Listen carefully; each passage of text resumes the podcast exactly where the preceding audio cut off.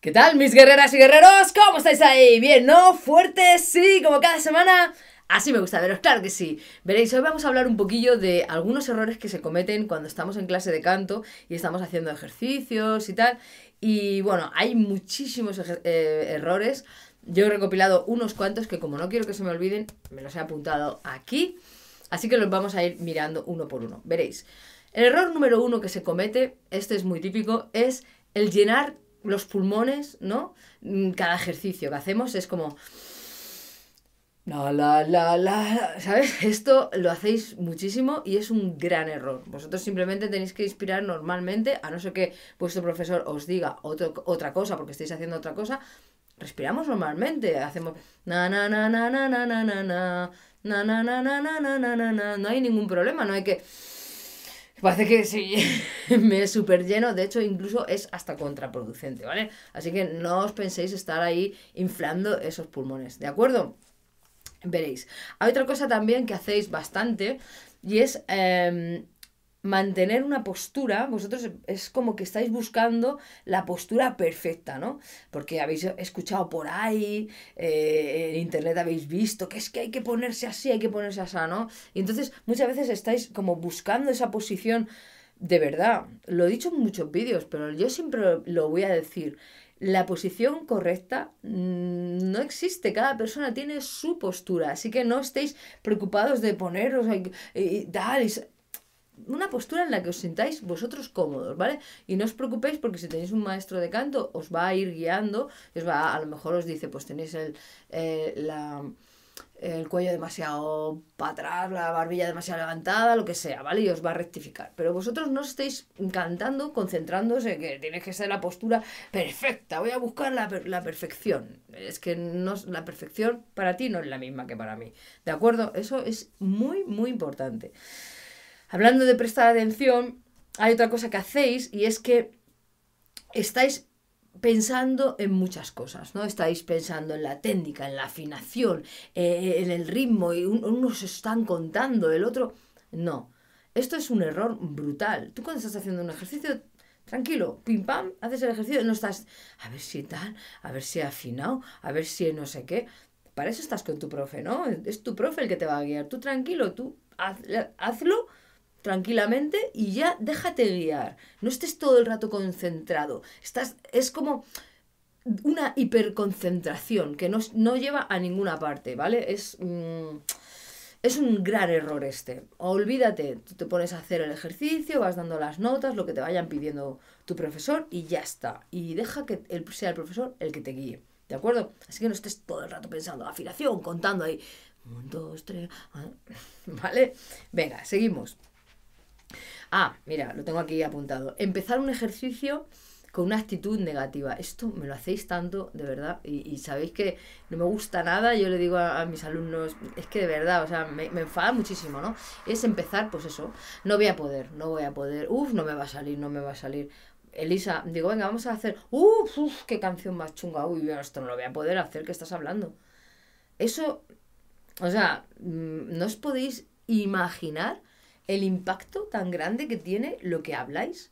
Lo que vosotros decís tiene un impacto brutal en lo que luego pasa. O sea, cuidado con lo que estamos hablando, porque si empezamos a decir que es que este ejercicio no me va a salir, que es que esto no, uy, esto es muy difícil, vamos a intentarlo, vamos a darlo, vamos a, mínimamente lo vamos a intentar. Hay gente que ni siquiera lo quiere intentar. Así que esto es un error muy común, ¿vale? Empezar ahí ya con una actitud negativa ya de entrada. Primero lo hacemos y luego lo, analizamos si queréis o lo que sea. Pero ya de entrada decir que es que no vas a poder, no me gusta. Eso no lo hagáis. Vamos a ver, otra cosita que hacéis también mucho que, que esto es así. Estáis más preocupados que el ejercicio que estáis haciendo suene bonito, ¿no? Que sea un ejercicio que suene estéticamente bonito, no que, más que que la técnica esté bien hecha. Ya, pero es que, mm, es que si, si, tú tienes que hacer ¡ah!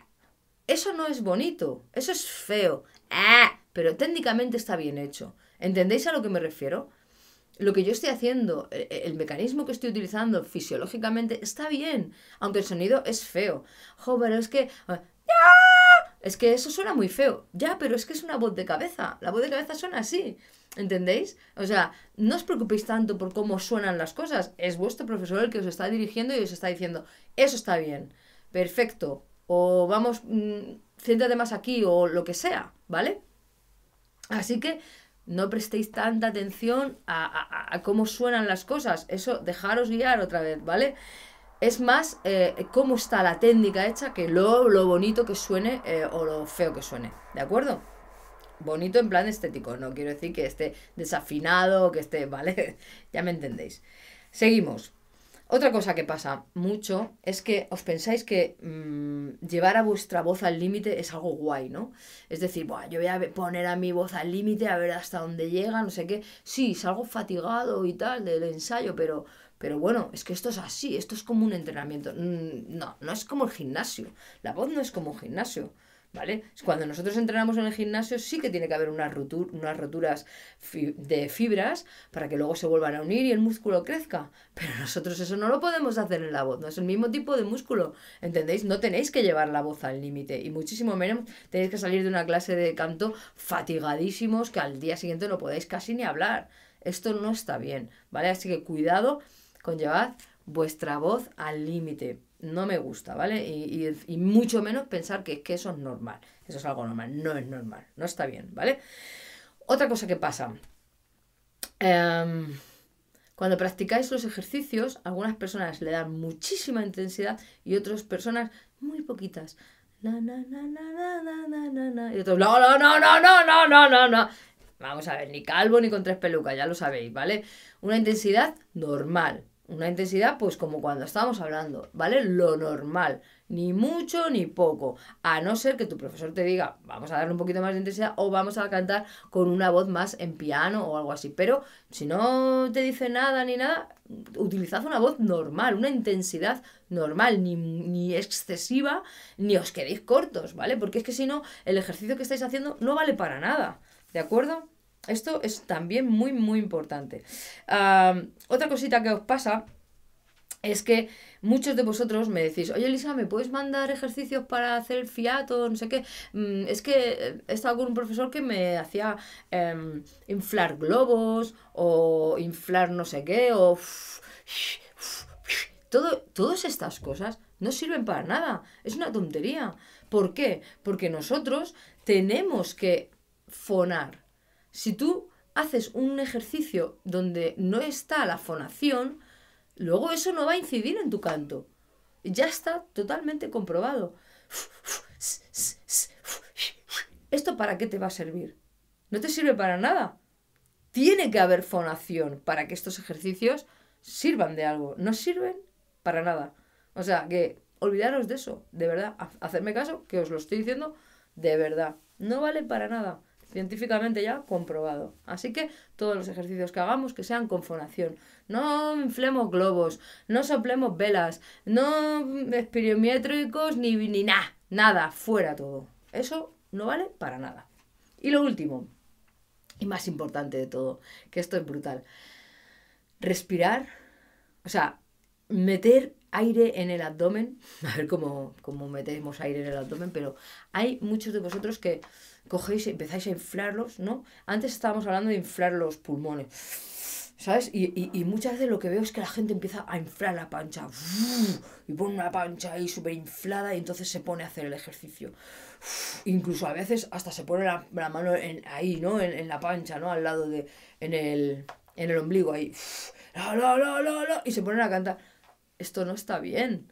No se puede cantar así, con una excesiva tensión en la pancha, vamos a llamarlo así para que todos nos entendamos. Es que esto no se hace. Esto no sirve para nada, eso crea aún mucha más tensión y es contraproducente para nuestra voz. Así que no hagamos esto. Erradicámoslo, ¿vale? Y muchísimo menos ponernos las manos en, en los estómagos para comprobar si tal. Que no tenéis que comprobar nada, que esto va solo, de verdad. Hacedme caso, ¿de acuerdo? Bueno, muy importante. Buscamos siempre una voz fácil y sin tensión. Si tu voz no sale fácil, si tu voz está tensa, si tú sientes esa tensión, es que lo estamos haciendo mal. ¿De acuerdo? Así que tened en cuenta todas estas cosas que os he dicho si, sois estudiantes de canto, si estáis con un profesor o si estáis vosotros solos en casa lo que sea, haciendo ejercicio por ahí, cosa que yo no aconsejo, pero bueno, ¿vale? Tened esto en cuenta, ¿vale? Porque lo que queremos es tener una voz sana cuanto más tiempo mejor, ¿vale? Así que un besazo a todos y nos vemos. Siempre fuertes, mis guerreros y guerreras. ¡Vamos!